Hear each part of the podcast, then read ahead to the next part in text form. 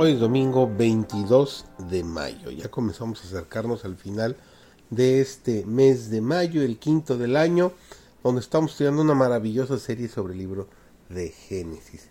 Esta semana la lección se ha titulado la lección número 9, Jacob el suplantador.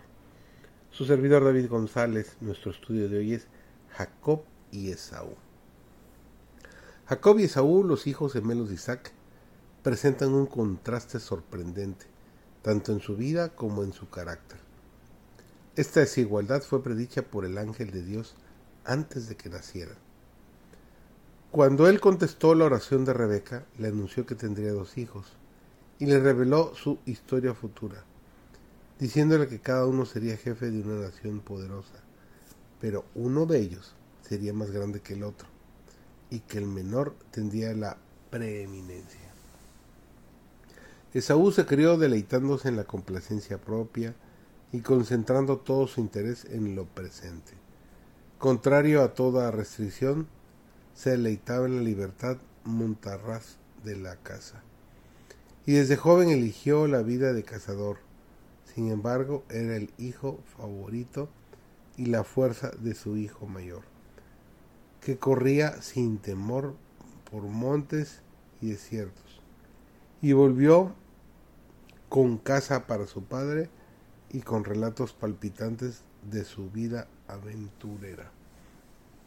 Jacob reflexivo, aplicado y cuidadoso, pensando siempre más en el porvenir que en el presente, se conformaba con vivir en casa, ocupado en cuidar los rebaños y en labrar la tierra.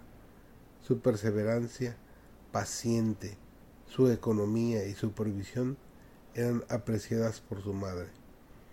Sus afectos eran profundos y fuertes, y sus gentiles e infatigables atenciones contribuían mucho más a su fidelidad y a su felicidad que la amabilidad bulliciosa y ocasional de Saúl. Para Rebeca, Jacob era el hijo predilecto. Aunque le daba más valor a las bendiciones eternas que a las temporales.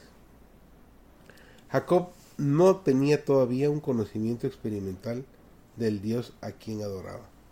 Su corazón no había sido renovado por la gracia divina.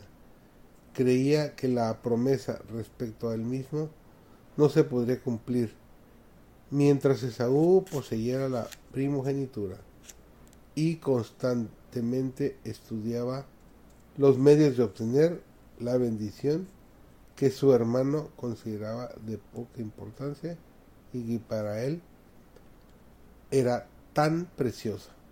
Cuando Esaú, al volver un día de casa, cansado y desfallecido, le pidió a Jacob la comida que estaba preparando, este último, en quien predominaba siempre el mismo pensamiento, aprovechó la oportunidad y ofreció saciar el hambre de su hermano a cambio de la primogenitura. Nos dice Génesis 25:32, aquí yo me voy a morir, exclamó el temerario y desenfrenado cazador. ¿Para qué pues me servirá la primogenitura? Y por un plato de lentejas se deshizo de su primogenitura y confirmó la transacción mediante un juramento. Así menospreció Saúl a mi primogenitura al deshacerse de ella, tuvo un sentimiento de alivio. Ahora su camino estaba libre. Podría hacer lo que se le antojará. ¿Cuántos más hay hoy en día por este insensato placer, mal llamado libertad? Venden su derecho a su herencia pura, inmaculada y eterna en el cielo. Es el motivo lo que da carácter a nuestros actos, marcándolos con ignominia o con alto valor moral. No son las cosas grandes que todo ojo ve y que toda lengua alaba lo que Dios tiene para sus preciosos y por más preciosos. Los pequeños deben deberes cumplidos alegremente, los pequeños donativos dados sin ostentación y que a los ojos humanos pueden parecer sin valor se destacan con frecuencia más altamente a su vista. Un corazón lleno de fe y de amor es más apreciable para Dios que el don más costoso.